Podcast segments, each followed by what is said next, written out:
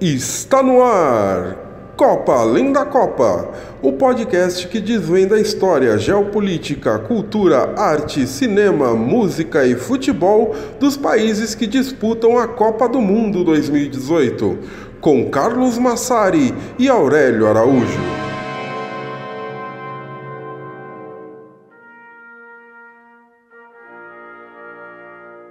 Bom dia, boa tarde, boa noite para vocês que nos escutam.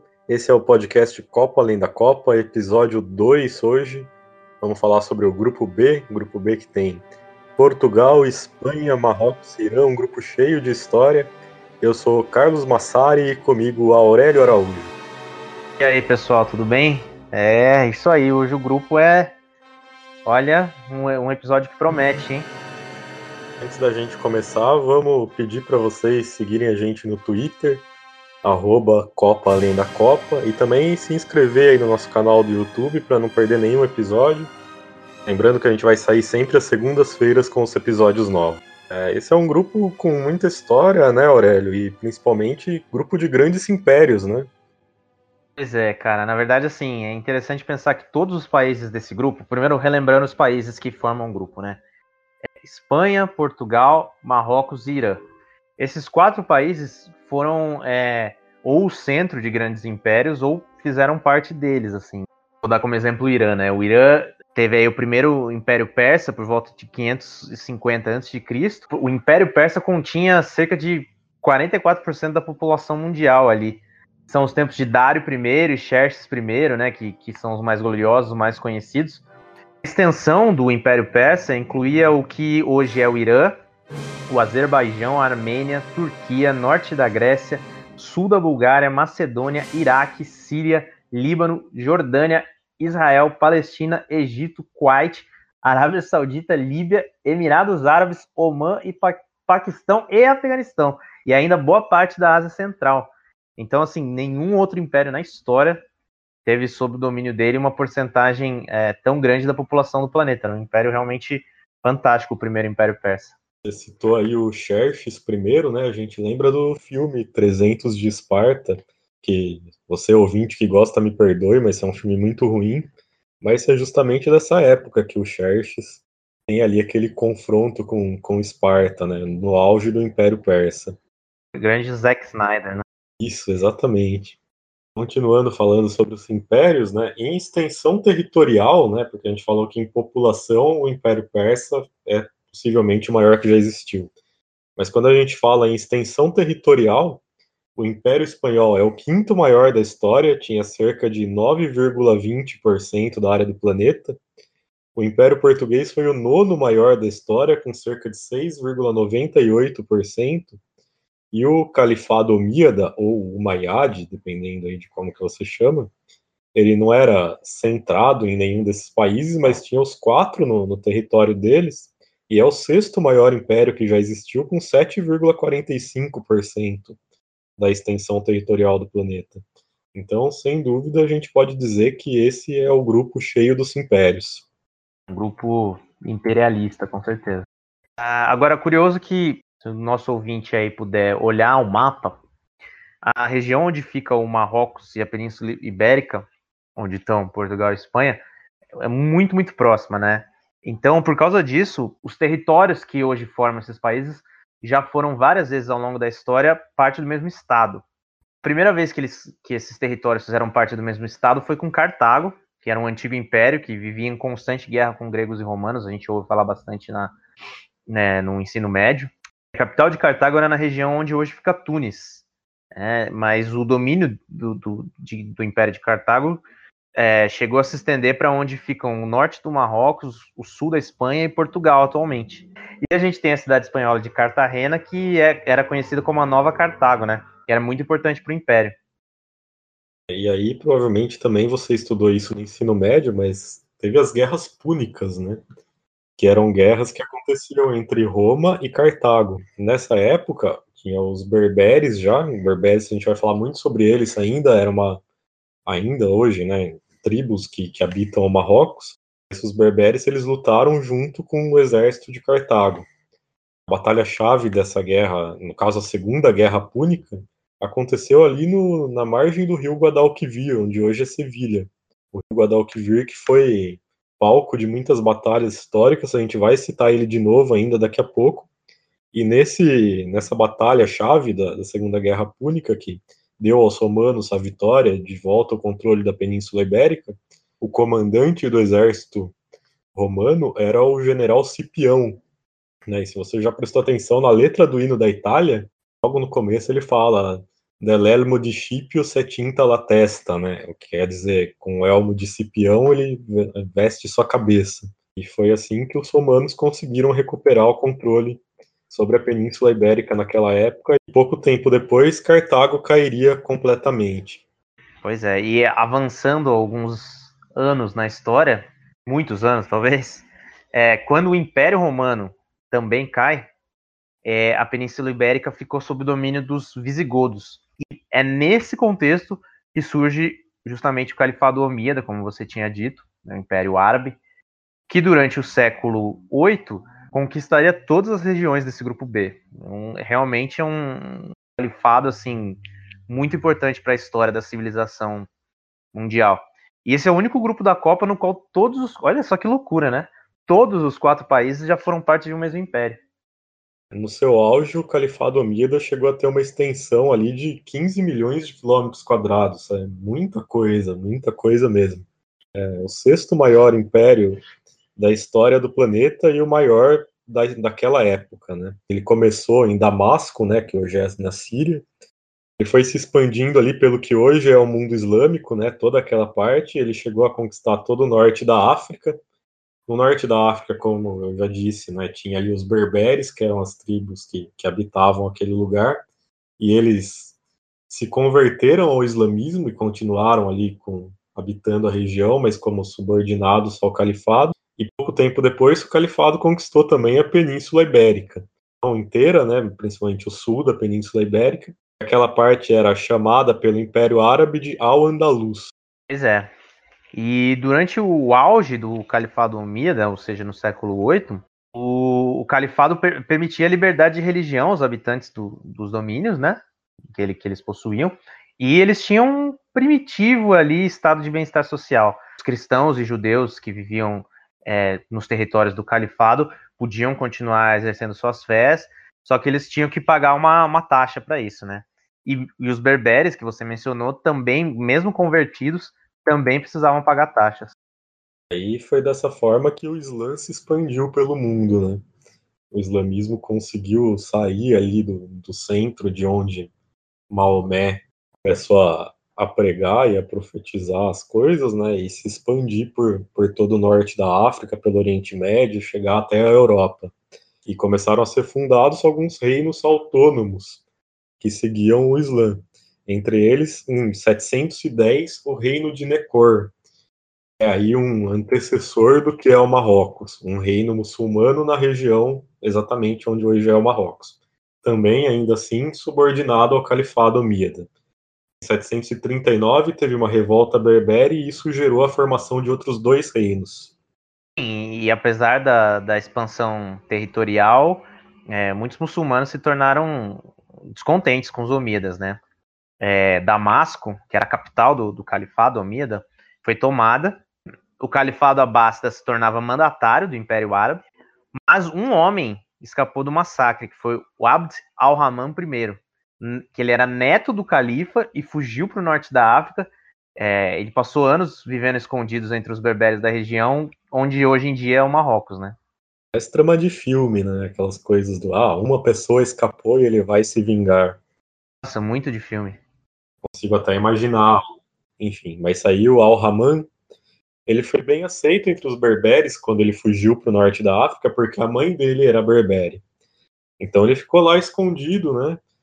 Ele era muito procurado pelos Abássidas, mas ele não foi encontrado. Ele continuou vivendo escondido no norte da África e um pouco tempo depois ele foi para a Península Ibérica. E aí ele se escondeu na Península Ibérica e aos poucos ele foi juntando exércitos, ele era muito querido lá. A dinastia Omíada era muito querida na Península Ibérica. E aí ele foi juntando as tropas, os lords da região, e ele conseguiu dessa forma derrubar o governo local. Né? Ele era visto até como um príncipe prometido na região. E aí ele derrubou né, o governo local em uma batalha que aconteceu onde? Vou deixar você chutar aí, você ouvinte. Se você falou na margem do rio Guadalquivir, você acertou, né, em Córdoba. E aí ele se tornou vitorioso e com isso se formava ali o Califado de Córdoba. É, o, o Califado Omíada, ele reinou sobre o sul da, da Península Ibérica por três séculos, né? E Córdoba era a capital do, do reino de Al-Ândalus. Assim, é, eu sei que você já visitou a região, eu nunca, não tive a oportunidade ainda, mas a gente conhece, né, aí pela, por, por filmes, pela internet, enfim, que a influência muçulmana nessa, nessa região do sul da, da Península Ibérica até hoje é, pode ser vista, assim, é, de maneira abundante na arquitetura, né? Muitas ruínas dessa época, né? E a Andaluzia, cujo nome vem de Al-Andalus, é especialmente, foi influ especialmente influenciada, né? Você tem cidades como Córdoba, Granada, Sevilha, e essas cidades eram partes fundamentais desse, desse reino. Com certeza, você anda pela Andaluzia e você vê a influência muçulmana em todos os lugares. Até no centro da, das cidades históricas, elas tem essa configuração de Medina, né, que são essas ruínas estreitas, que tem vários comércios pequenos, várias gente vendendo coisa na rua, que você se perde porque é muito labiríntico. Então, assim, muito legal, recomendo demais para quem puder visitar a Andaluzia. Mas, continuando, o reino de Al-Ándalus, ele foi responsável por muitas mudanças culturais na, nessa época. O resto da Europa ali, a Europa cristã, continuava vivendo um sistema feudal, né? E com isso o desenvolvimento que acontecia no reino de Al-Ándalus era muito maior. Eles desenvolveram ali, por exemplo, técnicas modernas de irrigação e de agricultura, né? Desenvolveram a medicina, a matemática, a botânica, a astronomia. Em todas essas questões, eles eram que de mais avançado existia.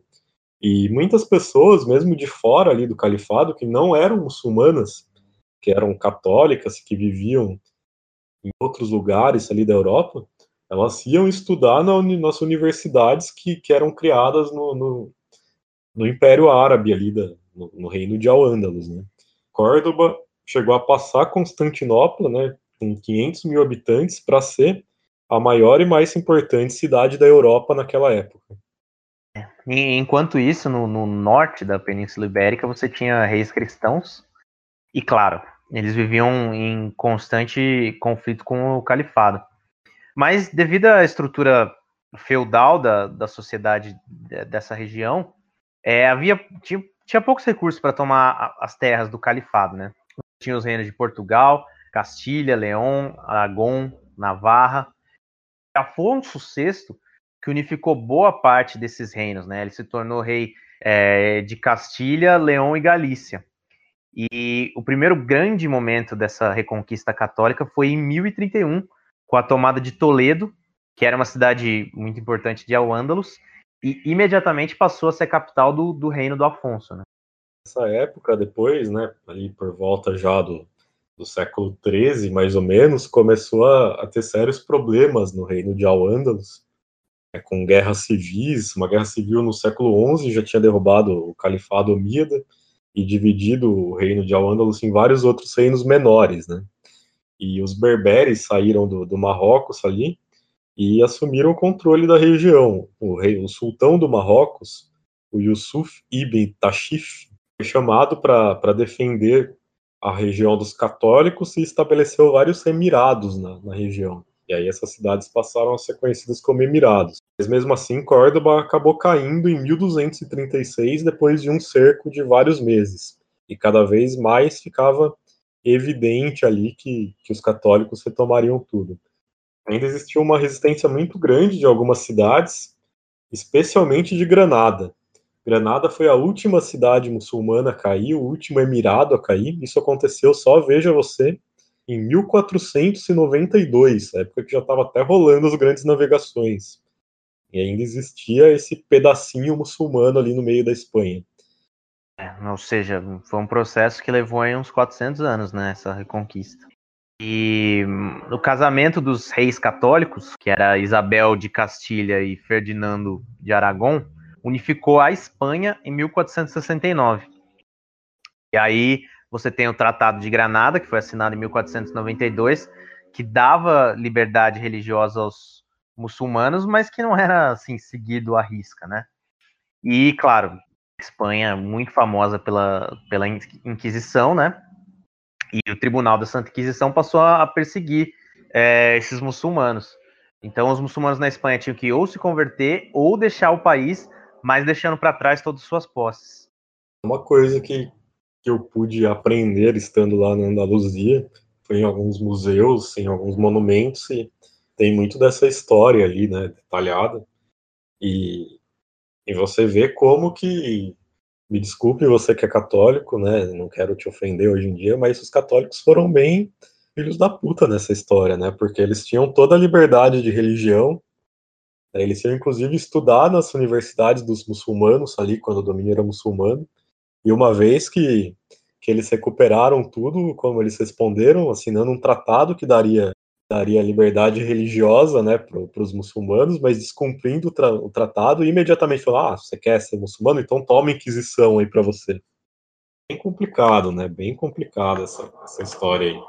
E aí os muçulmanos começaram a fingir que tinham se convertido para não ter que deixar tudo que eles tinham para trás, mas não adiantou porque os governantes da região perceberam que eles não tinham se convertido de verdade e começaram a deixar as leis cada vez mais rigorosas. E aí, para você ter uma ideia, as portas das casas, que eram dos muçulmanos, tinham que ficar abertas o tempo todo, porque assim você não poderia fazer oração sem ser visto. Você não poderia nem fazer o jejum, nem nada do que era da religião islâmica. Com esse tipo de lei e essa perseguição toda, os católicos conseguiram minar completamente ali a presença do islamismo na região por um tempo. A região onde ficava o reino de Portugal tinha menos importância no, no reino de Al-Ândalus e era uma, obviamente, uma porção menor do território, né? Só olhar um mapa para você ter noção disso. Mas o reino de Portugal já havia sido unificado e, e, existia de fato desde 1139. O fato de, de ser ali uma das primeiras nações europeias é, organizada, ter saída fácil para o oceano, ficam no extremo oeste da, da Europa, foram fatores fundamentais para as grandes navegações portuguesas e espanholas, né? A relação de Portugal com a Espanha é tão antiga, obviamente, né? São países vizinhos, que até hoje em dia você tem um movimento chamado reintegracionismo, que visa é, unir os povos da, da região espanhola, da Galícia e de Portugal, para formar a Portugalícia, porque as, as relações históricas entre a Galícia, né, a região espanhola da Galícia, e Portugal é, são muito antigas, assim, né? Os dois reinos eles se unificaram na mesma época, que foi no século XII. Como a gente falou, Portugal foi em 1139. E se você pegar o idioma galego, eu não sei se você ouvinte já teve a oportunidade de ler ou ouvir algo em galego, é muito mais parecido com o português do que o espanhol é, que a gente conhece normalmente, porque o espanhol que a gente conhece normalmente é castelhano, ou seja, era a língua da época do reino de Castilha, e o galego é o contrário, né? Assim, o, o, óbvio, o castelhano já é parecido com o português, mas o galego é ainda mais. É, ou seja, assim, é uma, é uma relação quase umbilical entre, entre a região da Galícia e Portugal. E aí a gente entra no tema, né? Que é uma coisa que a gente cansa de ver na escola, né? A gente vê sem parar durante vários anos, até porque é importantíssimo para a gente, né? Para a formação do povo brasileiro, etc que é as grandes navegações, né?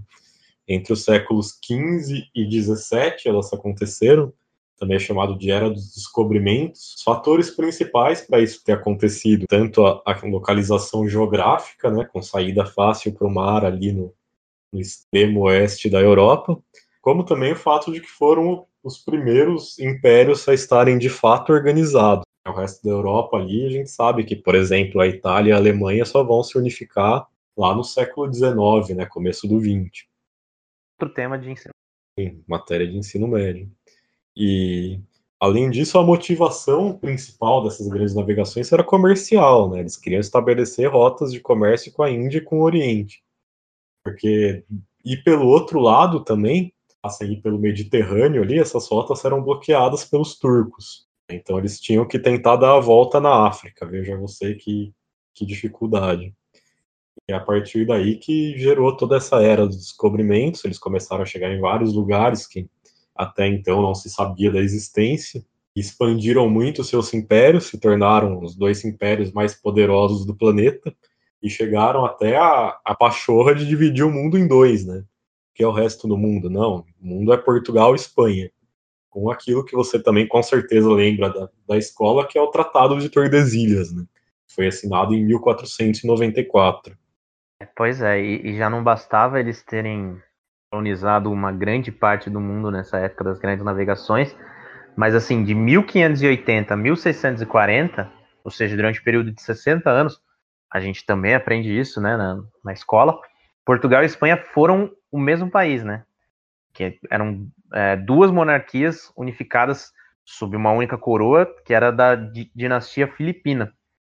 E os historiadores, como a gente aprende na escola, como eu disse, chamam isso de União Ibérica. Mas como que isso aconteceu, né? Isso aconteceu depois da morte do rei Sebastião.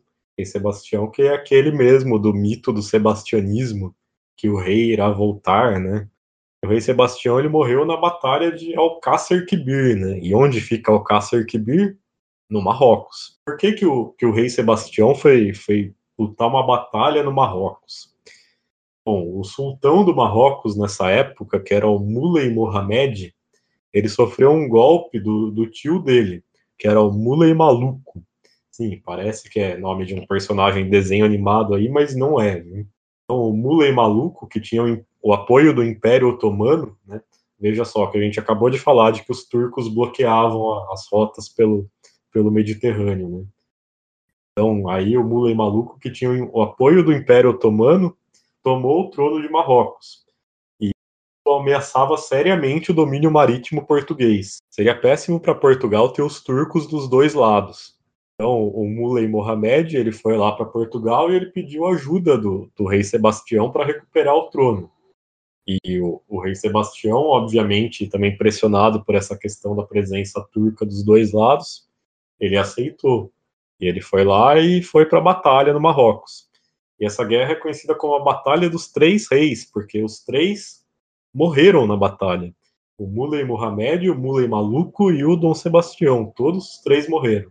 E aí, o, sem o Dom Sebastião, Portugal foi obrigado a lançar o, o cardeal Dom Henrique, que era tio-avô do rei, né, como novo rei. Só que ele já era idoso, era cardeal ainda por cima, aí você já viu o desastre. Aí ele não conseguiu deixar descendentes, e o trono de Portugal ficou sem um herdeiro legítimo, né?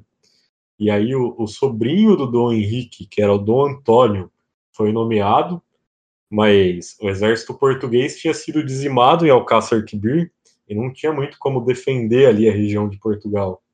E com isso, o Felipe II, que era rei da Espanha, que era primo do Dom Antônio, ele se denominou herdeiro legítimo de Portugal, invadiu Portugal e tomou Portugal ali, passou a ser rei de Portugal e da Espanha, e isso gerou essa União Ibérica.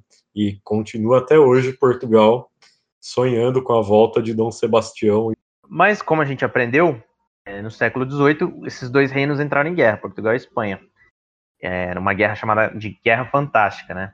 O que acontece? A Espanha era aliada da família real francesa, enquanto Portugal sempre foi aliada histórica dos britânicos. E é até muito fácil de entender como que isso se dá, né? Porque se você olha o mapa da Europa, a Espanha faz uma puta fronteira com a França.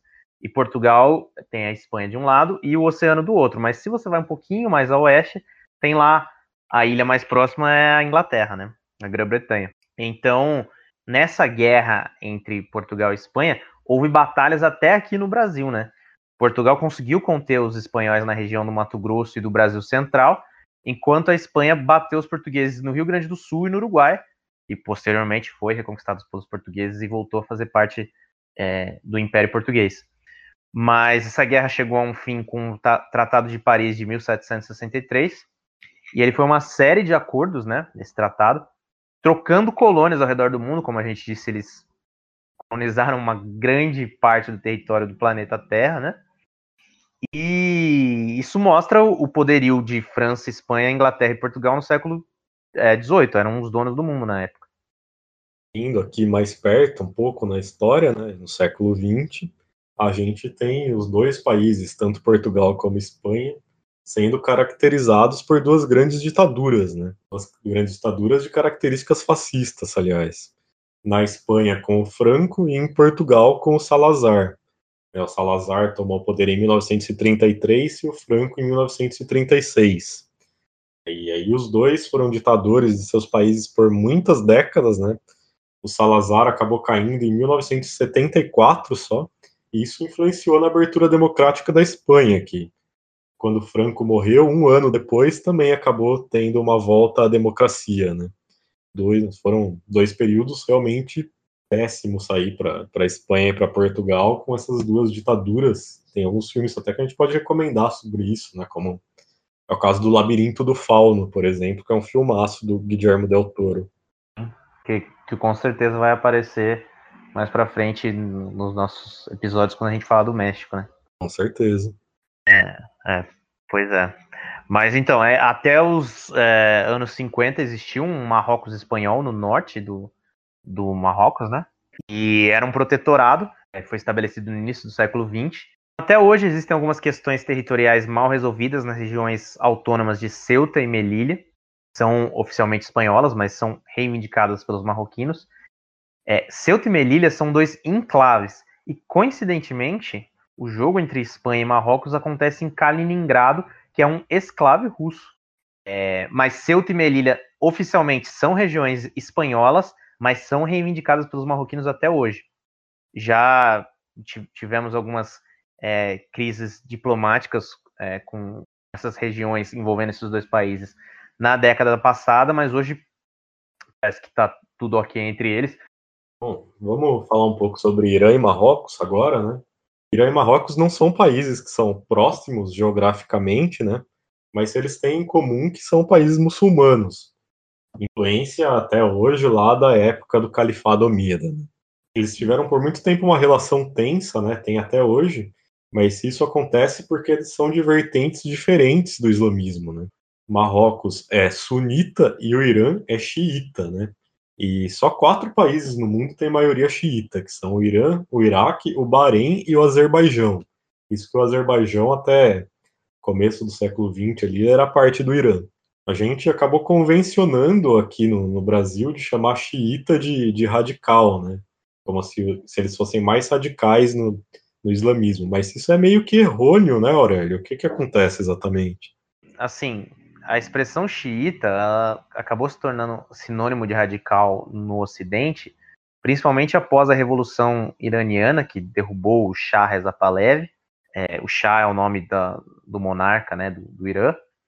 E aí os xiitas acabaram levando essa má fama por causa dos atos brutais que foram cometidos na Revolução.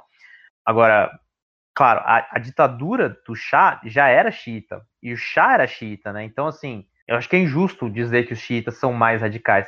Até porque, se você parar para pensar, hoje os grandes grupos terroristas do mundo, estamos é, falando de Al-Qaeda, Estado Islâmico, enfim, são sunitas. Então, é, enfim, a palavra xiita ganhou essa, essa conotação, mas ela não necessariamente se aplica diferença entre xiita e sunita, né, é uma diferença meio igual de católico e evangélico, assim. Eles discordam dentro de coisas do próprio Islã, assim.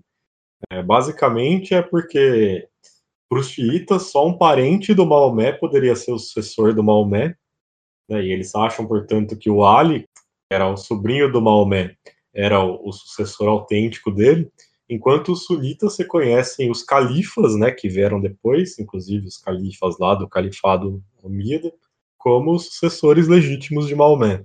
Então, é, basicamente, é uma diferença teológica, né, essa coisa xiita mais radical, isso acabou de fato, como Aurélio disse, sendo essa má fama que eles ganharam. Em 1981, dois anos após a Revolução Iraniana, acontece uma crise diplomática entre Irã e Marrocos, porque, assim, o que, foi a Revolução Iraniana? Como a gente disse, a queda do Shah Reza Pahlavi e tinha o apoio de Estados Unidos, Reino Unido, enfim, tinha o apoio do Ocidente, mas estava tendo muito problemas com a, com a população iraniana. Entre, entre esses problemas estavam o fato de que o seu governo era secular, era secular, não era religioso, ele tinha uma relação pacífica com Israel, enfim, então ele acabou sendo muito odiado quando foi derrubado lá no Irã, né? E então pegou muito mal quando o Marrocos ofereceu asilo para o Shah. Eles até que acabaram fazendo as pazes, Marrocos e Irã. Teve várias idas e vindas diplomáticas aí nessa história, até que no dia 1 de maio de 2018, ou seja, agora, né, recentemente, o Marrocos voltou a cortar as relações com o Irã. É, a história aí cheia de, de tá bem e não tá bem, né, entre os dois. O problema dessa vez é que os marroquinos acusam os iranianos de apoiarem a Frente Polisário, que é um movimento revolucionário, né, que reivindica a criação do Estado do Saara Ocidental. Né, tem ali o povo que é conhecido como Saharaui.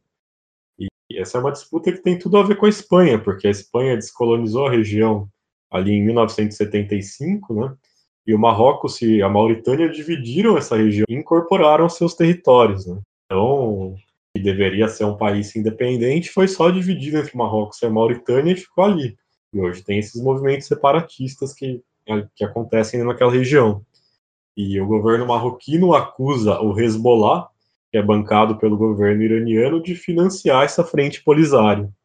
Agora, o que é irônico é que, assim como o Marrocos enfrenta aí a, a frente polisário no Saara Ocidental, a Espanha também sofre com movimentos separatistas, né? A Catalunha e o País Basco, por exemplo, historicamente, a gente teve aí plebiscito pela independência da Catalunha, mas assim, durante todo o século XX, especialmente é, após e durante a ditadura do, do, Franco, que a gente mencionou, se fortaleceram muito, né, movimentos separatistas nessas regiões internas da Espanha.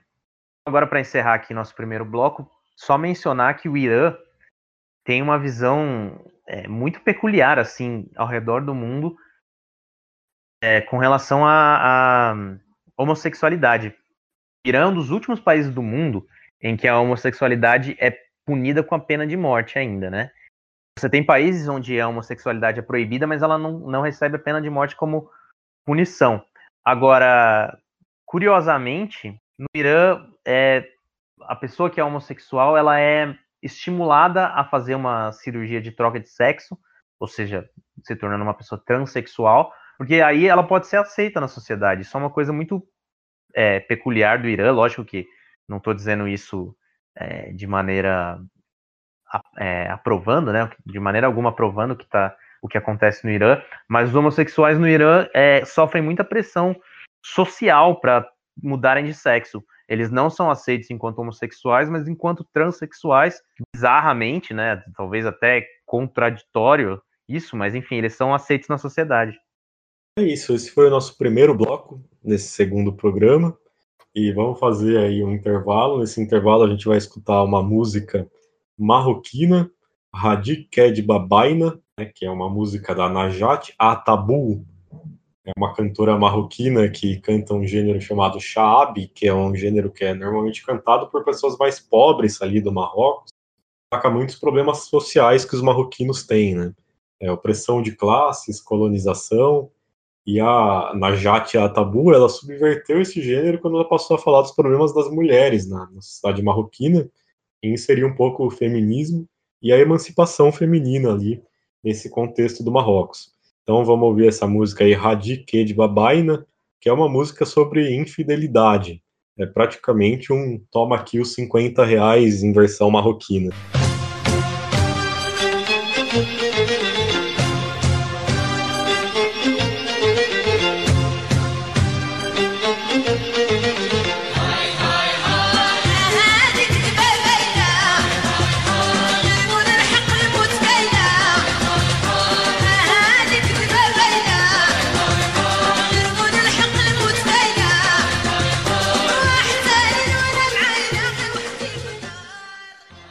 Voltando agora para falar então da cultura marroquina, ela é uma mistura daquela dos berberes com a dos árabes e dos colonizadores europeus. Né? É, isso se reflete até mesmo no idioma que é falado no país. O idioma oficial, claro, dos documentos, da imprensa e do governo é o árabe, mas os dialetos berberes são os mais falados no, no Marrocos. Na época que tinha o reino de Al-Andalus, né, teve um grande florescimento cultural ali na região a literatura marroquina era muito incentivada e o sultão Abu Yaqub Yusuf ele era muito apreciador dos livros, ele chegou a ter uma imensa biblioteca particular. E depois da morte dele, essa biblioteca particular se tornou pública. Né? E a partir do século XII, a Universidade de Fez teve um grande papel nessa produção literária ali da região. E se tornou quase um, um clichê, mas assim, muitos escritores famosos, principalmente da Beat Generation, né, se refugiaram no, no Marrocos. A gente pode citar Jack Kerouac e o William Burroughs. Falando um pouco então de roupa, né, como a gente falou no episódio 1 da Arábia Saudita, os marroquinos usam muito uma roupa que é chamada de jariba. Tanto os homens como as mulheres usam essa roupa. É um hobby largo que tem capuz e mangas compridas, e que normalmente é feito de lã. Eles usam essa roupa por causa do deserto, principalmente. Porque o sol, a chuva, a areia, muita coisa ali, muita turbulência climática no deserto, né? E eles são obrigados a se proteger de todas essas coisas sem saber exatamente do que vai ser em cada momento, né? Se você vê filmes ali, esse tipo de coisa, você vai ver as pessoas usando sempre a jariba. Já que você falou em filmes, o Marrocos ele sempre atraiu cineastas estrangeiros. Assim, claro, é um país muito bonito, né? Assim, desde Luiz Lumière, em 1897, filmou no Marrocos é, em 52, uma história curiosa, o Orson Welles filmou Otelo, que era uma adaptação de Shakespeare, e ganhou a Palma de Ouro em Cannes. Inclusive, ele, é, se eu não me engano, ganhou essa Palma de Ouro representando Marrocos, né? Embora não seja exatamente um filme marroquino. Mas é, foi inscrito no Festival de Cannes como um filme marroquino. Então, enfim, fica esse dado curioso. É, e a gente tem outros destaques, né? O Homem que Sabia Demais, do Hitchcock, várias partes do Lawrence da Arábia. É, e claro, não pode falar de cinema do Marrocos, né? Cinema de ainda mais feito por cineastas, cinema ainda mais feito por cineastas estrangeiros, sem falar de Casablanca, um filme maravilhoso, clássico de 1942. Só que, apesar dele se passar no Marrocos, foi filmado todo em estúdio. Triste aí pro Marrocos, né? Apesar de filme ainda se passar lá, mas não foi filmado lá. Mas Casablanca se você ainda não assistiu, assista, porque é uma das monstruosidades do cinema esse filme. O cinema marroquino demorou para se desenvolver, o que é estranho, né, com toda essa presença estrangeira lá. Mas o primeiro filme feito por marroquinos, de fato, sem a presença da indústria estrangeira, foi acontecer só em 1958. E não teve um grande desenvolvimento cinematográfico desde então. Né? Não existem grandes cineastas marroquinos aí que a gente pode lembrar na história. Hoje em dia, os maiores destaques são a Laila Marrak, ela fez Rock em Cabul, que é um filme que chegou até a passar em circuito aqui no Brasil, e o Fauzi Ben Said, que fez Mil Meses. Então, acho que os dois principais cineastas do, do Marrocos hoje em dia. É, e a música marroquina, obviamente, tem muita influência da época de Al-Ândalus, né? e é de lá que vem a música clássica marroquina. É, tinha muita tradição ter poemas cantados, né? Agora, se a gente for falar de gêneros de destaque hoje, você pode falar do Gnawa, que é origem na antiguidade e tem grande relação com a espiritualidade. É um ritmo normalmente executado em rituais de cura e celebração. Esses rituais eles são bem complexos, bem coloridos. Eles são chamados de lila ou derdeba. E neles são chamados santos ou entidades sobrenaturais que se decompõem em prismas de cores, né? E a partir daí esses, essas entidades, muito entre aspas, possuem os participantes que entram em, em transe, dançando e cantando e tal. O nome importante do Gnawa é o Mahmoud Guinea. Chegou até a ser visitado pelo Jimi Hendrix, né? O Jimi Hendrix foi lá e passou meses na casa do Mahmoud Guinea querendo aprender tanto sobre a técnica que ele usava, como também sobre essa cultura do, do Gnawa, né? Então, para a gente finalizar essa parte sobre Marrocos, vamos escutar um pouquinho, né? Porque se o Jimi Hendrix foi lá aprender.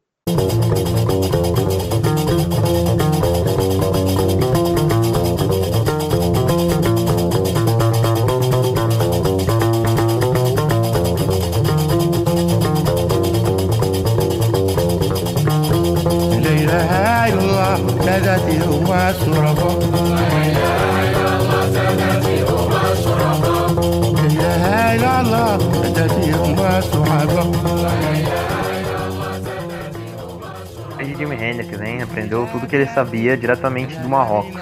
Agora, aproveitando a onda aqui que a gente está falando de música, começando a falar um pouquinho de Portugal, óbvio, não tem nem como falar de música portuguesa sem falar de fado. É um estilo musical que é símbolo do país. O nome vem da palavra é, em latim, né? Fatum, ou seja, destino. Mas apesar de, de ser um, estilo tradicional, ele é relativamente recente, assim. As origens dele remontam ao século XIX. É, o primeiro fado da história foi o fado do marinheiro, assim, provável, né? Os estudiosos não têm tanta certeza assim. Mas o fado ele é uma canção triste, né? Ele exprime é, toda a tristeza e a amargura do povo português, mas também pode induzir a esperança. É, ele se espalhou rapidamente pela aristocracia de Lisboa, e aí quando chegaram a TV e o rádio, enfim, simplesmente virou é, o estilo mais popular né, do, do, país. E hoje em dia, você ao visitar o país, você é, pode ir a uma casa de fado, que é dedicada à preservação do, desse gênero musical. E assim, eu, como eu disse, eu nunca fui, nunca visitei, mas só com, comentar que a minha namorada foi numa casa de fado em, em, Portugal quando ela visitou ano passado e disse que assim é de é de arrasar e deprimir mesmo assim. Ela até falou que ficou pouco porque ela falou não, não dá esse esse tal de fado aí é muito é muito para cabeça. E falando em fado, é preciso lembrar da Amália Rodrigues, é, a voz oficial né, do, do fado, né, considerada a rainha do fado. E é tão importante em Portugal que quando ela morreu em 99, ela foi enterrada no Panteão Nacional, que assim, um lugar reservado aos portugueses mais ilustres, aos heróis históricos de Portugal. E bom, eu tô falando muito, né? Vamos ouvir um pouquinho de Amália Rodrigues.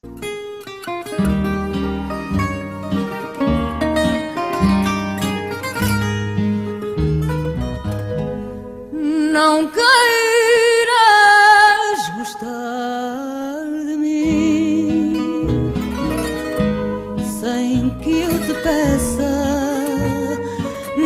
des nada que ao fim eu não mereça. Enquanto você continua com a Malha Rodrigues aí no fundo, né? Vamos falar sobre o cinema português. O principal expoente do cinema português é Manuel de Oliveira, que foi um dos cineastas mais longevos da história do, do planeta Terra. Né? Ele fez o primeiro filme dele em 1931 e o último foi lançado em 2012. Ou seja, são, se, se eu não me engano, se minhas contas não, não são mal feitas, são 81 anos de carreira. É chocante, né? E ele morreu com 106 anos em 2015. É, um dos filmes mais importantes dele é O Passado e o Presente, de 1972. E ele é um dos raros cineastas que chegaram a ganhar uma palma de ouro honorária no Festival de Cannes. É, se você não conhece, conheça a obra do Manuel de Oliveira. E nos tempos mais recentes, o, destaque é para o Miguel Gomes, que, que, é um cineasta jovem que tem feito um excelente trabalho. Ele fez Aquele Querido Mês de Agosto e Tabu, são dois filmes recentes que fizeram um grande sucesso com a crítica. E alinhando aí com o grupo, né? Em 2015 ele lançou a adaptação dele de As Mil e Uma Noites, uma forma de trilogia, são três filmes, e ele alia as obras clássicas da literatura árabe, inclusive a gente vai falar mais sobre elas daqui a pouco, com um pouco de crítica social, um pouco de metalinguagem. Assim, não é tão bom como aquele querido mês de agosto e tabu, mas também vale a pena. Bom, a literatura portuguesa a gente pode ficar até amanhã falando, porque é muita coisa e a gente aprende desde o ensino fundamental. Mas passando um, um resumo histórico é, rápido, tá? É, começa lá atrás com o trovadorismo, né? A gente tinha as cantigas de amigo, de amor, de mal dizer. É, quando a gente chega ao período do renascentismo, a literatura portuguesa passa por um movimento análogo, que é o humanismo.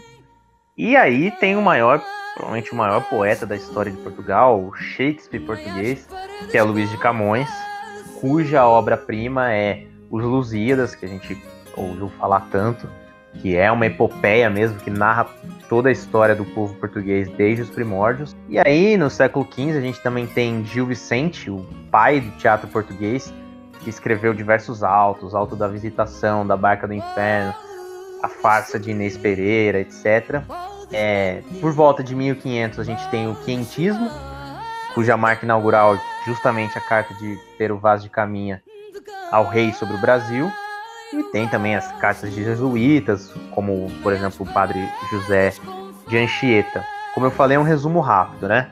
Então, tivemos outros movimentos, barroco, o arcadismo, no qual a figura de Tomás Antônio Gonzaga é muito importante, e aí finalmente a gente chega no romantismo. É, nesse período, já em meados do século XIX, é, temos figuras muito importantes em Portugal para a literatura portuguesa, como Almeida Garrett, Alexandre Herculano e Antero de Quental. É, na segunda metade do século XIX, o outro lado do romantismo, né, o movimento que vem a se opor ao romantismo, que é o realismo, com um grande nome sendo essa de Queiroz, assim, quem é que nunca teve que ler o Primo Basílio no colégio? Fato, essa descrição toda me lembra muito da minha época de vestibular, né? Alto da Barca do Inferno, Primo Basílio, várias coisas aí que com certeza a gente leu nesse período. Mas no século XX, né, a gente tem que destacar, é claro, José Saramago, que é o único escritor de língua portuguesa a ganhar o Prêmio Nobel de Literatura. Foi em 1998. Com essa, essa escrita dele que tem o estilo oral, que é quase um fluxo de consciência, né? E recentemente tem o Walter Hugo Mãe, que é o cara que lançou essa modinha de, de escrever tudo em minúsculas, né? E é um dos grandes escritores atuais de Portugal. Eu sei que a gente já está se alongando, mas não tem como não falar, não mencionar o grande nome da literatura portuguesa no século XX, Fernando Pessoa, também é muito estudado na escola, e criou os heterônimos Ricardo Reis, Álvaro de Campos e Alberto Caeiros, e muitos outros, mas esses três que a gente é, estuda são os mais bem desenvolvidos, que uma personalidade própria, um estilo de escrita, uma filosofia de vida, etc. Né? É, quem visita Lisboa provavelmente vai até o Café A Brasileira, que tem lá uma estátua dele, meio parecida com o Carlos Drummond de Andrade, no Rio de Janeiro.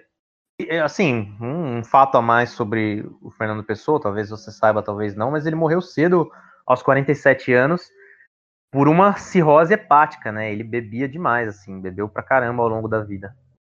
E já fazendo o link, então, né, já que você falou sobre beber demais ao longo da vida, uma curiosidade sobre a cultura portuguesa também é que em 2017 um estudo comprovou que Portugal é líder mundial em consumo de vinho per capita. A média dos portugueses é de 54 litros por ano por pessoa. Olha só que número bizarro. Pra você ter uma ideia, a Itália, que está em terceiro lugar, consome 12 litros por ano. 12 para 54, cara, é muita diferença. Não, não me surpreende mortes aos 47 anos por cirrose hepática.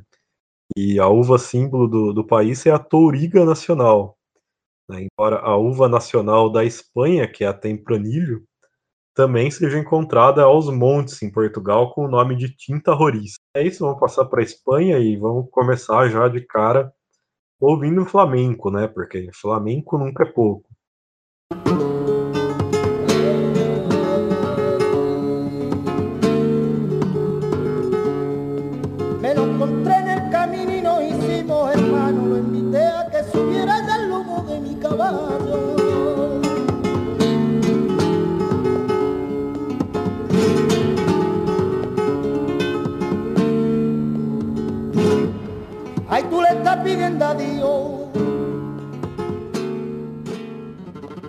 Bom, é isso aí. Voltamos então para falar sobre a Espanha. E, bom, a arte espanhola ela passa por diversas fases na, na história, né? Durante o domínio de Al-Ándalus teve uma óbvia influência árabe que é vista ainda hoje. Falamos sobre isso antes, no começo, lá no, no primeiro bloco.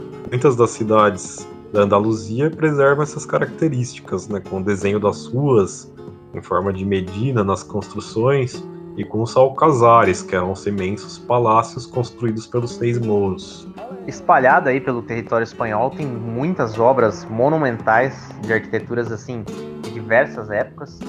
É, você tem a Praça de Espanha, onde cenas de Star Wars foram filmadas, é, e o Real Alcázar, onde cenas de Game of Thrones foram filmadas em Sevilha. Tanto a Praça de Espanha quanto o Real Alcázar ficam em Sevilha, né? Você tem a Mesquita, né, de Córdoba, a Catedral de Santiago de Compostela, o Palácio Real de Madrid, as obras de Gaudí em Barcelona, especialmente a Sagrada Família. Enfim, é, são realmente é um, é um país cuja arquitetura é, é assim de cair o queixo, graças a toda essa influência que a gente descreveu no nosso primeiro bloco. E falando em pintura, existe a era de ouro da pintura espanhola que acontece entre 1492 e 1659. Nessa época tem alguns artistas que são muito proeminentes. Você tem o Velázquez, o Rivera, o El Greco, são alguns pintores que tiveram muita, muitas obras importantes. Eles eram pintores de corte, pintores que faziam ali os tratos da família real. E quando você vê as obras deles, você nota que existe muita influência do barroco italiano, né? especialmente do Caravaggio. Mas mais recentemente, no século XX, que a pintura e a arte espanhola, de forma geral, que antes ficava sempre à sombra das outras nações, passou a assumir um papel de protagonismo, né? O, o surrealismo do Salvador Dali e do Joan Miró e o cubismo do Pablo Picasso. Esses três nomes são nomes importantíssimos da arte do, do século XX. Né?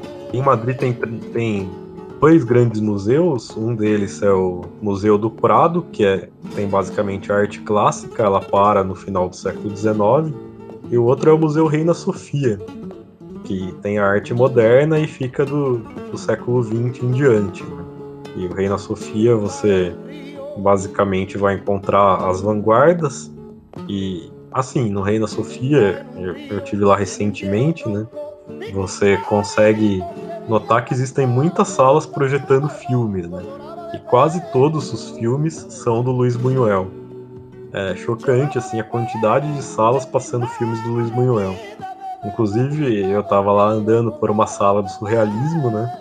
Com várias pinturas surrealistas e comecei a escutar uma música vindo de perto, que era obviamente aquela música icônica do Um Cão Andaluz, que é um dos primeiros primeiros e mais famosos filmes do Luiz Buñuel, e já dava para notar que estava passando ali perto, né? É, o Um Cão Andaluz, né, um, um curta, curta-metragem em 1929, até hoje talvez o curta mais famoso da história. Buñuel começou fazendo filmes surrealistas, como Um Cão Andaluz, mas logo ele passou por um realismo muito cru, né? Tem filmes aí como Terra Sem Pão e Los Olvidados, ou Os Esquecidos, né? A parte importante da, da obra do Buñuel, como A Bela da Tarde e O Discreto Charme da Burguesia, foi filmada na França, apesar dele ser espanhol. Ele tem seis filmes na lista de 250 melhores filmes de todos os tempos da revista Sight and Sound. E, assim, recentemente, falando de cinema espanhol, não tem como não citar Pedro Almodóvar, que também vive no Brasil, é outro apaixonado pela cultura brasileira, né? Adora botar Caetano Veloso nas trilhas dos filmes dele. Ele tem, ele produz normalmente filmes multicoloridos é, e normalmente abordam temas LGBT, né? Que é uma coisa interessante aí dos filmes do Almodóvar. É, mas falando agora desse cinema um pouco mais pop, né? Digamos assim. É, recentemente você teve dois atores espanhóis ganhando o Oscar, né? E, e curiosamente, assim, coincidentemente ou não, são dois atores que formam um casal, né? Que é Penélope Cruz e o Javier Bardem. Eles ambos ganharam o Oscar de, é, na categoria de atuação, né? Como coadjuvante. A Penélope por Vicky Cristina Barcelona e o Javier Bardem por Onde os Fracos Não Têm Vez. Bom, passando para a música, então, né? A gente já escutou um flamenco e o flamenco é a principal destaque da música espanhola. Estive recentemente na Espanha, né, como eu já disse, e eu cheguei a pegar uma, uma experiência do Airbnb, daquelas que tem lá, que era para fazer um tour pela noite de Sevilha por casas de flamenco. Né? Aí era um, um sevilhano lá, um pessoal local, e ele acabou levando eu e minha namorada em três casas de flamenco diferentes, cada uma com, com um estilo diferente. E foi, assim, uma experiência incrível recomendo imensamente que todos vocês possam fazer isso um dia, porque o flamenco é uma coisa que, que impressiona mesmo. Não só em Sevilha, mas por toda a Espanha existem muitos tablaus, que é como eles chamam, mas Andaluzia é o principal reduto do flamenco, especialmente Sevilha. E o flamenco tem três partes principais, que são o canto, o toque e o baile. Ele tem origem cigana, os primeiros registros dele vêm lá de 1774, mas o crescimento cada vez maior. E ali é dito que para você conseguir aproveitar completamente o flamenco, você precisa libertar o duende que existe dentro de você. Então aí, a partir do momento que você liberta o duende, você consegue sentir o flamenco de fato. Os temas mais comuns do, do flamenco são três, né? E eles são amor, sofrimento e Sevilha. O povo sevilhano é muito orgulhoso de, de si mesmo. Eles são muito apaixonados pela cidade, isso é muito bonito de se ver. E, bom, vamos ouvir mais um flamenco, então. Esse flamenco você vai ver o que é o amor por Sevilha, né? Ele fala ali na letra, você vai perceber, ele fala: Se tu te vas, yo me quedo en Sevilha hasta el final. Dicen que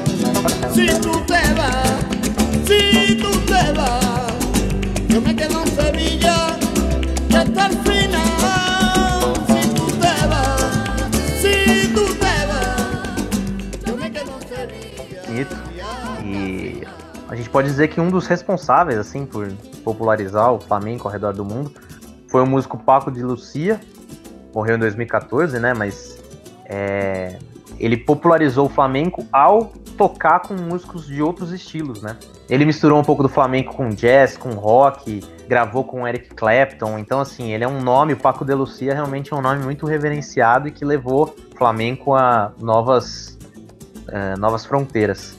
Agora, ao falar de música espanhola num programa sobre futebol, não tem como mencionar um grande nome aí do, da música romântica mundial. Julio Iglesias, o cara que, o artista latino que mais vendeu discos na história.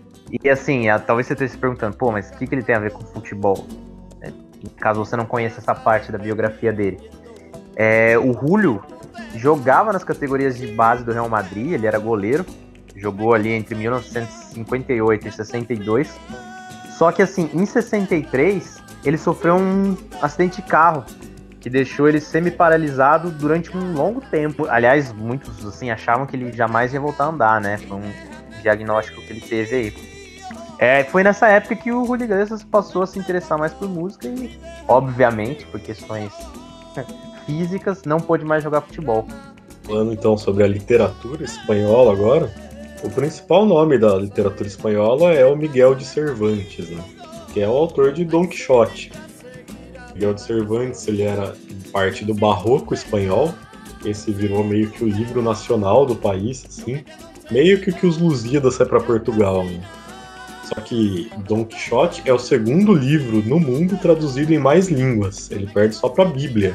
E a literatura espanhola segue um caminho que é muito parecido, até ali pela proximidade geográfica, com aquela da, da literatura portuguesa que a gente aprendeu no, na escola e que o Aurélio já citou lá no, quando a gente estava falando de Portugal. Né? Ele passa por barroco, por parnasianismo, por romantismo, simbolismo, realismo, etc. No século XX, a gente tem que destacar o Federico Garcia Lorca, que era escritor e dramaturgo, ele era andaluz, né, e ele falava muito sobre a situação da Andaluzia, que era abandonada nessa época e era considerada um fardo para a Espanha depois dos dias de glória que ela teve lá atrás. E o Garcia Lorca, que era socialista, ele acabou sendo assassinado por uma milícia na época lá da ditadura do Franco.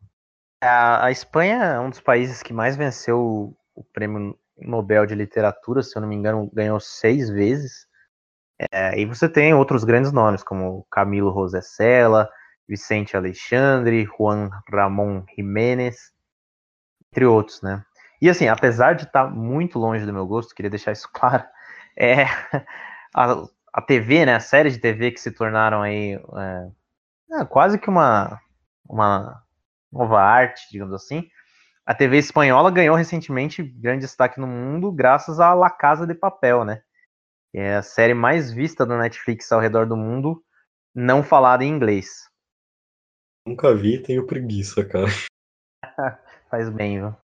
Bom, na, na Espanha são falados muitos idiomas, né? Pra- Praticamente cada lugar tem o seu próprio dialeto. E é engraçado que até nas placas de rua, na, na comunicação oficial, você vê isso. Você tem, por exemplo, o Euskera, que é o idioma do País Basco. Você tem o catalão, você tem o valenciano, que é pare- parecidíssimo com o catalão. Mas você nota que em Valência tudo nas ruas, assim, nos mapas, assim, tudo é escrito nesse dialeto. E do galego também, que a gente já citou, né? Que é muito parecido com o português. É, A grande tradição da Espanha, da Espanha, como todo mundo sabe, é a tourada, né? Você tem plazas de touros em todas as cidades, praticamente. É, e é considerado uma grande arte por lá, é levado a sério, tem origens muito antigas. Agora, o formato das touradas foi sendo modificado com o tempo e, obviamente, né, tendo como intenção tornar elas menos perigosas tanto para os humanos que para os cavalos, que, por incrível que pareça, eram as principais vítimas, né? Hoje em dia, os movimentos de direitos dos animais é, tentam banir as touradas, todo mundo sabe, e em algumas regiões elas são mais tradicionais, mas na Catalunha, por exemplo, elas já são proibidas. Para finalizar, contar uma história, e a partir dessa história eu vou chegar no tópico que eu quero citar. Estava lá, segunda-feira, antes da Semana Santa, andando em Córdoba, e de repente eu comecei a ver várias pessoas com vestindo hobbies brancos na, na- pela rua, que pareciam a roupa da Ku Klux Klan, da KKK, né? E aí eu comecei a pensar, nossa, o que que tá acontecendo, cara? Eu tava falando com a minha namorada, falando, nossa, não, não estou entendendo o que está acontecendo nessas ruas. Tá tendo, sei lá, alguma manifestação racista em Córdoba, não sei. E aí a gente começou a perceber que não, que lá, era um número gigantesco de pessoas em todos os lugares que a gente andava na Andaluzia, a gente via aquilo. E aí a gente resolveu pesquisar o que era, né? E a gente descobriu que fazia parte das festividades da Semana Santa, que são muito tradicionais na Espanha. Durante toda a semana, de segunda-feira até o domingo de Páscoa, tem muitos eventos e muitas procissões. E essas roupas, né, que, que parecem as roupas da KKK, na verdade elas chamam capirotes, que é um longo hobby branco, né, com um capuz cônico que cobre todo o rosto. E essa roupa era usada como forma de penitência pelos fiéis católicos desde o século XIV. E era usada porque era a forma de você pagar os seus pecados do último ano usando essa roupa durante toda a Semana Santa. Era uma forma de flagelo. E aí a KKK se apropriou dessa vestimenta. Olha só que bizarro, né? Que horrível. Mas até hoje, se você anda na Espanha, principalmente na Andaluzia, na Semana Santa, você vai ver muita gente usando essa roupa. Para finalizar aqui a parte da Espanha, o hino espanhol, você que talvez acompanha futebol, já viu que ele não tem letra, né? É, mas não foi sempre assim. é, algumas letras foram escritas para esse hino durante a história, e a última delas foi durante o regime franquista. Com o fim da ditadura, a letra que então era usada foi abandonada, né, em 1978. E assim, uma história curiosa, em 2007 foi feito um concurso para criar uma nova letra para o hino espanhol. É, só que assim, o vencedor recebeu tantas críticas que a letra foi abandonada cinco dias depois. Então o, o hino espanhol continua sem letra. Quero que a próxima tentativa ao hino dure mais do que cinco dias. Bom, a gente vai passar para o Irã agora. É, assim, já falando sobre a, a música iraniana, o estilo musical que simboliza o Irã ele não tem um nome criativo, ele é simplesmente música tradicional persa. Mas é um estilo musical mais popular do país e ganhou um grande impulso após a Revolução de 79, que a gente já citou. E é um estilo muito querido pelos líderes religiosos, né? Vamos, vamos ouvir um pouquinho. به در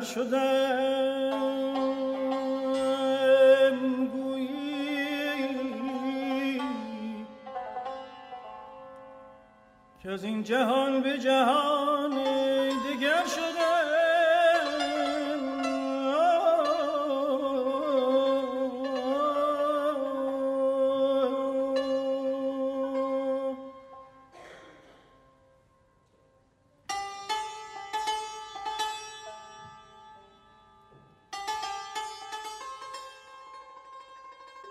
Bom, como o Irã é herdeiro do povo persa, é uma das culturas mais antigas do mundo, né? Então, o idioma oficial do país é o persa, mas tem outras línguas muito faladas por lá. É, o azeri, né, que é um idioma azerbaijão, a língua curda, o baluchi, o árabe. É, no Irã se fala realmente muitas línguas. Muito antes do Irã ser conquistado pelos árabes, a religião que predominava por ali era o zoroastrismo, fundada pelo profeta Zaratrusta. O conceito do zoroastrismo, como crença no paraíso, crença na ressurreição, crença na vinda de um Messias, crença no juízo final, são influências óbvias para as três grandes religiões atuais, né? O cristianismo, o judaísmo e o islamismo. Um pouco Nietzsche, né? Com Assim Falou Zaratrusta, que é talvez aí uma obra mais famosa dele. Passar para o cinema iraniano. O cinema iraniano é provavelmente um dos cinemas mais queridos do circuito de arte do mundo. Né? Se você não é muito do, dessa coisa do cinema de arte, mas você tem amigos que tem, com certeza você já fez alguma chacota com ele, alguma coisa tipo, vai lá ver um filme iraniano, alguma coisa assim. Mas, falando exatamente como que isso se consolidou, né? sempre teve um cinema no, no Irã, uma coisa foi sendo produzida, mas a explosão mesmo foi nas décadas de 60 e 70, quando teve a chamada New Wave iraniana. Recebeu vários prêmios pelo mundo, produziu alguns filmes importantes, mas o maior reconhecimento mesmo, esse status que tem hoje em dia o cinema iraniano de uma das principais cinematografias do mundo, ela foi construída a partir dos anos 80. Os principais cineastas disso, a gente pode citar, foram o Abbas Kiarostami e o Mosen Makhmalbaf. Eles fizeram um estilo muito particular, um estilo que flerta com o neorrealismo italiano e que muitas vezes acaba desafiando essa linha tênue entre ficção e documentário. Né? exemplo, para citar aí um filme e tentar exemplificar, fica mais fácil se vocês puderem assistir, mas só exemplificando. Tem esse filme que chama Onde Fica a Casa do Meu Amigo, que é de 1987, do Kiarostami, e a trama dele é basicamente sobre um menino que precisa devolver o caderno do colega de classe dele, ele não sabe onde o menino mora. O filme é isso, ele chega a parecer um documentário em muitos aspectos, ele tem atores não profissionais, e essa trama é muito simples, né? E o Kiarostami, ele ganhou a Palma de Ouro em Cannes em 97, pelo filme Gosto de Cereja. E ele faleceu recentemente, acho que faz coisa de dois anos, ou até um ano. Fez alguns filmes em outros países, como Cópia Fiel, na, na, na França, e Um Alguém Apaixonado no Japão. Cópia Fiel, que assistam, por favor, que é um filme muito incrível também. Eu, eu pessoalmente gosto muito do Onde Fica a Casa do Meu Amigo. Acho que é Pô, o menininho lá é muito bonitinho, cara. Mas atualmente a gente pode destacar a situação bizarra na qual se encontra o cineasta Jafar Panahi, que é um cineasta de destaque mundial. Se você acompanha cinema, você provavelmente conhece ele. E, só que ele se encontra em prisão domiciliar por, entre aspas, propaganda contra o regime iraniano. Só que olha que coisa louca, né? Assim, mesmo preso, ele continua filmando e desafiando a linguagem e o governo, né?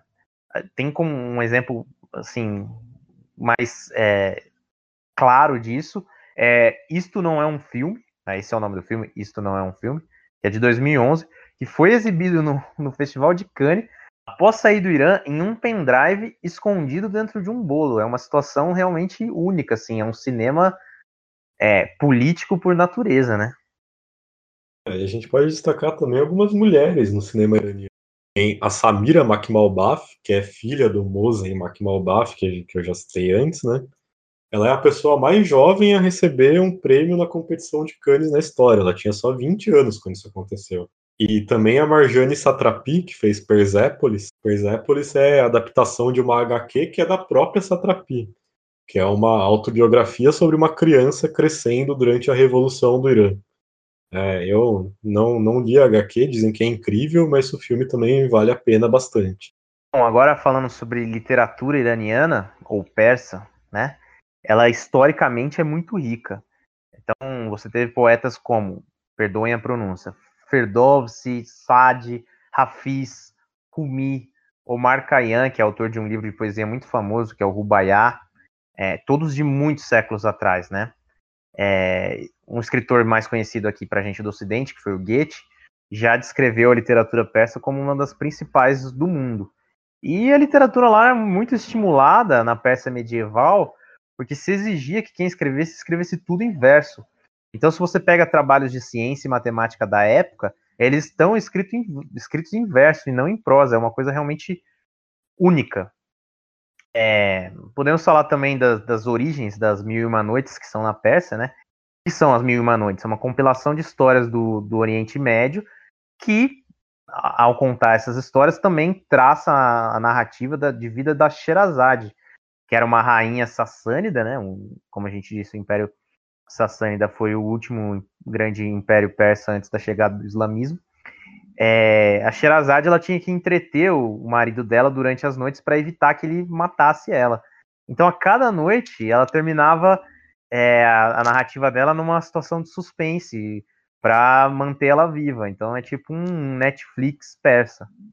As raízes da música do Irã, elas também vêm, obviamente, do, dos impérios persas, né, do passado. Curiosamente, a, a musicologia, que é o estudo da ciência da música, sempre foi muito bem visto no país, né? As origens do alaúde, instrumento de Córdoba, são incertas, mas é fato que, que é muito ligado à história da música iraniana. O Ziriabi, que foi um músico que viveu entre os séculos 8 e 9, era um mestre do alaúde. Né? E curiosamente também a gente acredita que a presença dele no Emirado de Córdoba, né, que já falamos muito sobre, influenciou a música da Andaluzia para sempre. Então a gente pode traçar essa ligação histórica entre a música do Irã e a música da Espanha. Olha só que interessante. E para encerrar aqui o nosso, nosso bloco de cultura, é, é, necessário pontuar que antes da Revolução de 79, antes da queda do Shah, Reza Pahlavi, é, o Irã chegou a ter uma música pop bastante própria. É, você tinha ali como estrela maior dessa música pop iraniana Vigen, que era considerado o sultão do jazz. É, mas depois da Revolução, é, o Estado deixou de ser secular, né, passou a ser um, é, um país islâmico oficialmente, e as leis islâmicas limitaram muito esse estilo. Né? Várias estrelas da, da música, inclusive o próprio Vigen, migraram para os Estados Unidos. Ele chegou a, a, conhecer o Elvis, enfim, é uma história interessante. Bom, é isso daí. Vamos ouvir então o Vigen, e aí a gente volta para o bloco 3 para falar sobre futebol.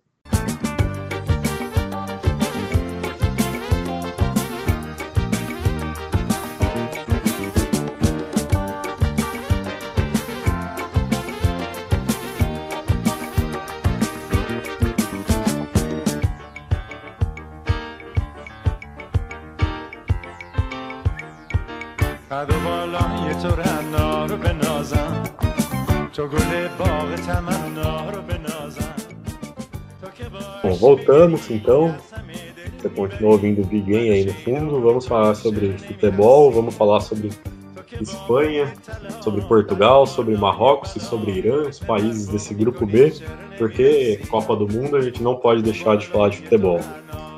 E esse é um grupo que é interessante falar sobre os apelidos das seleções. E o mais interessante deles talvez seja da Espanha, né? Você com certeza já ouviu a Espanha sendo chamada como a Fúria, né? Fúria espanhola. Apelido da seleção da Espanha faz bastante tempo, só que o histórico dele é um histórico violento e nada louvável, né? Basicamente, a primeira vez que foi montado um time nacional de futebol na Espanha foi para a disputa das Olimpíadas de 1920, que aconteceram em Antuérpia, na Bélgica com isso, eles decidiram batizar a seleção de futebol da Espanha baseado na última grande incursão espanhola na cidade de Antuérpia. Isso aconteceu em 1576. Naquela época, a região dos Países Baixos ali, né, que não estava unificada nem nada, enfim, aquela parte ali do mundo, Holanda, Bélgica, Luxemburgo, etc., ela era subordinada ao rei da Espanha. Né? Inclusive, no, no hino da Holanda, não sei se vocês já repararam, mas ele fala, um dos trechos do hino da Holanda fala em prometo sempre ser fiel ao rei da Espanha. É bastante estranho hoje em dia, né? Mas enfim. Mas o que acontece é que a cidade de Antuérpia não estava pagando os tributos devidos à, à coroa espanhola e também estava começando a ter ameaças de rebelião ali. E a coroa espanhola não gostou nada dessa história e mandou o exército espanhol para pilhar e saquear e destruir a cidade. E esse episódio é historicamente conhecido como Fúria Espanhola. Antuérpia ficou em ruínas depois desse episódio, e a partir daí que se deu o nome de Fúria Espanhola para a seleção, por causa das Olimpíadas de 1920, tentando relembrar esse, esse fato histórico bizarro. É, já a seleção marroquina é conhecida como os Leões do Atlas, e essa é uma referência a uma espécie de leão que vive na, na região desde os tempos mais remotos, né? Eram esses leões que os romanos, inclusive, usavam nas batalhas de gladiadores, principalmente no Coliseu. E é, nessa época havia 600 leões disponíveis para as batalhas. Agora, infelizmente, o último leão do Atlas em natureza morreu em 1922, ou seja, já faz aí quase 100 anos. E hoje eles vivem apenas em zoológicos e é uma espécie seriamente ameaçada de extinção. Falando sobre o futebol do Irã, o futebol do Irã tem uma ligação muito direta com a política. Né? A primeira vez que o Irã se classificou para a Copa do Mundo foi em 1978 e logo em seguida explodiu a revolução. E com isso o futebol foi praticamente abandonado. E logo em seguida, logo depois da revolução, aconteceu a guerra do Irã com o Iraque, né? E com isso foram oito anos que nem sequer o campeonato nacional foi disputado. E a equipe do Irã não participou das eliminatórias para as Copas nem de 82 e nem de 86. Futebol totalmente abandonado no Irã. E aí, nos anos 90, começou a acontecer uma renascença. Né? Uma geração amadureceu, foi crescendo aos poucos e finalmente se classificou para a Copa de 98. No dia da classificação para a Copa, a juventude iraniana saiu para as ruas, muitos jovens, muitos homens, muitas mulheres, e teve uma imensa festa, uma festa ali histórica nas ruas do Irã. E durante essa festa, muitas músicas proibidas foram cantadas referências culturais que já estavam esquecidas desde a Revolução, músicas que eram populares antes da Revolução, e tudo isso que estava sendo proibido ali foi lembrado graças ao futebol. É, o futebol fez com que o Irã lembrasse da sua identidade pela primeira vez em 20 anos. Isso é uma coisa muito mágica da gente falar. E o mais incrível é que a polícia não interviu nisso. Mesmo sendo tudo proibido, a força do futebol foi tão grande que superou até mesmo essa questão política. É, é realmente uma história muito legal. Já nas eliminatórias para a Copa de 2002, quatro anos depois, né, o Irã perdeu para o Bahrein por 3 a 1 e acabou indo para a repescagem. Falaram algumas acusações de que algumas é, forças políticas do país pressionaram a equipe a, a perder aquela partida de propósito. Então, quando o apito final soou, diram protestos pelas ruas, né? com muita violência e, e muito, muitos confrontos com a polícia. Esses protestos eles não eram contra a seleção, mas sim contra o presidente, que era o Mohamed Khatami, que não seguia no caminho proposto de liberação social. Mais de mil pessoas foram presas e os protestos continuaram durante os dias dos jogos da, da seleção na repescagem, primeiro contra os Emirados Árabes com vitória e depois contra a Irlanda com derrota e eliminação. Pois é, e o principal jogador da história do Irã é o Ali Daei, né? Ele fez 149 jogos pela seleção e marcou 109 gols, número que é espetacular. Ele, em 1998, foi contratado pelo Bayern de Munique. Parece ele não deu certo, praticamente não jogou lá. E aí acabou indo para o Hertha Berlim, que é um time menor na Alemanha. E no Hertha Berlim ele se tornou o primeiro jogador asiático a entrar em campo em uma partida de Champions League. A torcida do, do Hertha Berlim cantava uma música em homenagem ao Ali Daei, que é em ritmo de heavy metal até, olha só. E essa música fala na letra, né? Singen Rei, Singen Rei, Singen Ali Ali Daei. Vamos ouvir aí, porque ela chegou até a ser gravada por uma banda. Singen Rei, Singen Ali Ali Daei, Singen Rei, Singen hey, singen Ali Ali Day. Singen hey, singen hey, singen Ali Ali Day. Singen hey, singen hey, singen Ali Ali Day. Singen hey, singen hey, singen Ali Ali Day.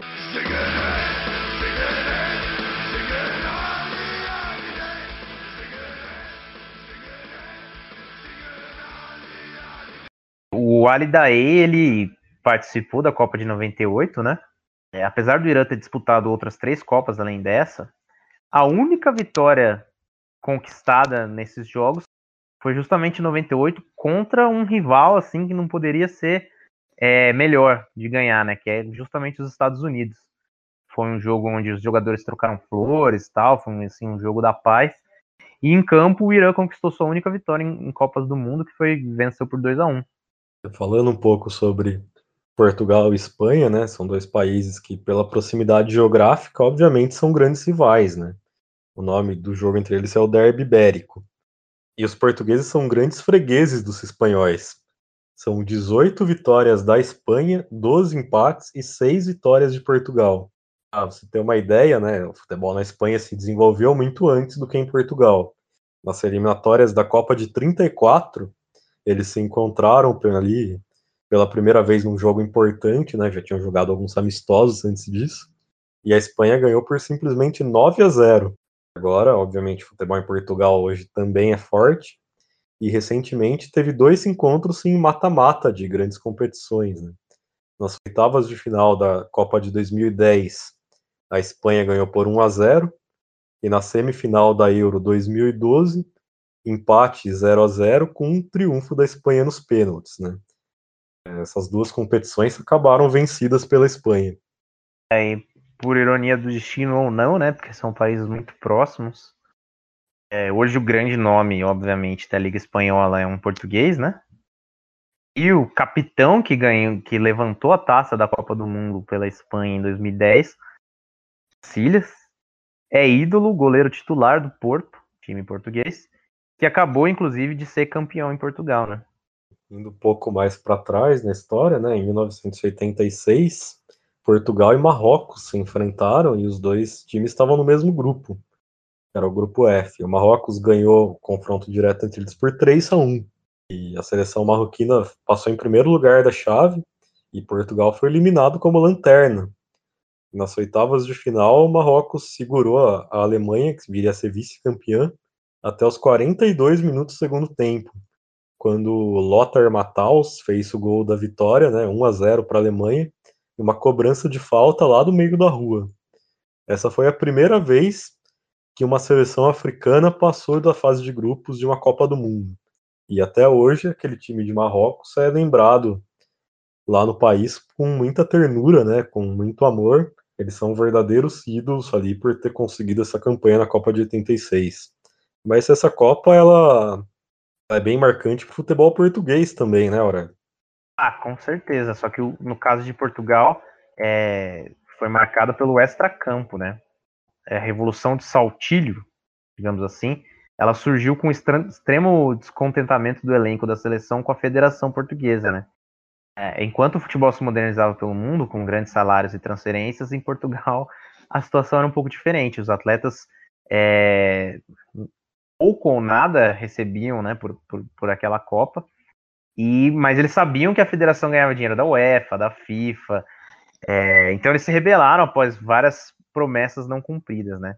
Saltilho é o nome da, da cidade onde eles estavam concentrados, né? Foi por isso que essa, esse movimento foi chamado de Revolução do Saltilho. É, os jogadores tomaram o controle e fizeram muitas exigências para a federação. A curto prazo não resolveu nada a situação deles ali, é, a seleção foi eliminada, como você disse, foi lanterna do grupo. Mas a longo prazo, sim, né? Futebol português de seleção de clubes cresceu pra caramba a partir daí. E o Marrocos, né, que teve essa participação excelente na Copa de 86, ele tá há 20 anos sem ir para um, uma Copa, né? E a última vez foi em 98, quase ele passou da fase de grupos novamente. Mas o Brasil não ajudou, né? O Brasil, o Marrocos venceu a Escócia por 3 a 0 e ele precisava que o Brasil não perdesse da Noruega para passar para a segunda fase. E o Brasil chegou a abrir o placar aos 33 minutos do segundo tempo. Fez 1 a 0, ou seja, era só segurar pelo menos o um empate em 12 minutos. Só que a Noruega conseguiu virar o jogo nesse, nesses 12 minutos finais aí. É, inclusive, o segundo gol foi num pênalti que num primeiro momento pareceu que, que tinha sido roubado. Eu lembro até hoje que eu colecionava o lance naquela Copa do Mundo, né? Eu era criança, e eu colecionava o jornal Lance, e no primeiro dia da. No dia que teve o jogo Brasil e Noruega, a manchete de capa era a foto do juiz marcando pênalti, e a manchete era ladrão, né? E aí no dia seguinte surgiu uma câmera de uma TV sueca ali no meio do nada que mostrava que sim, tinha sido pênalti. E aí no outro dia a capa do lance era a mesma imagem, só que em vez de ladrão tinha ladrão com ponto de interrogação. Muito interessante isso daí. Graças a essa virada da Noruega, o Marrocos acabou sendo eliminado da Copa. É, eu me lembro também dos jogadores marroquinos é, terminando de assistir o jogo do Brasil numa TVzinha improvisada ali no campo e, e saindo de campo extremamente decepcionados, né? Mas, bom, é, voltando ao Irã, os iranianos ainda não têm um grande sucesso no futebol de campo, nas quadras, pelo menos eles vêm bem, assim, porque o futsal iraniano foi terceiro lugar na última Copa do Mundo, foi em 2016, e eliminou o Brasil, né? Na decisão pelo terceiro lugar, eles ganharam justamente de Portugal, ficou com quarto lugar. E eles ganharam quase todos os campeonatos asiáticos de futsal até hoje, né? Perderam apenas um. O Carlos Queiroz, que é o atual treinador da seleção iraniana, ele é português e ele já disputou a Copa do Mundo como treinador de Portugal em 2010. Ele faz um trabalho a longo prazo no Irã, ele assumiu logo que ele deixou a seleção portuguesa em 2011. E como ele classificou o Irã para duas Copas seguidas, né, 2014 e 2018, é quase que um herói nacional lá no Irã. Já, já Portugal foi campeão da, da Euro 2016. É, acredito que nossos ouvintes tenham acompanhado. Mas foi, um, foi bem bizarro, né? Porque ele conquistou apenas uma vitória no tempo normal e seis empates, né? Avançou no mata-mata com duas vitórias na prorrogação e uma nos pênaltis. O herói do, do título, Éder, marcou a três minutos do fim da prorrogação contra a França. É um jogador do Lokomotiv Moscou, nasceu na, na Guiné-Bissau. E assim, é um herói meio alternativo. Tão, ele é tão alternativo que ele ficou de fora da lista de 23 nomes de Portugal para a Copa do Mundo. É, infelizmente, se Portugal precisar do Éder na Copa do Mundo, não vai ter como, né? Pessoal, é isso. Ficamos por aqui no nosso segundo episódio. Segunda-feira que vem tem mais com o Grupo C. Espero que vocês tenham gostado. Espero que vocês continuem ouvindo a gente, porque ainda tem muita história legal para contar. Muito obrigado aí pela, atenção. Eu sei que esse programa foi um pouco mais longo, mas é porque esse grupo realmente era tinha muita história para ser contada. E a gente se vê no programa sobre o grupo C. Até a próxima.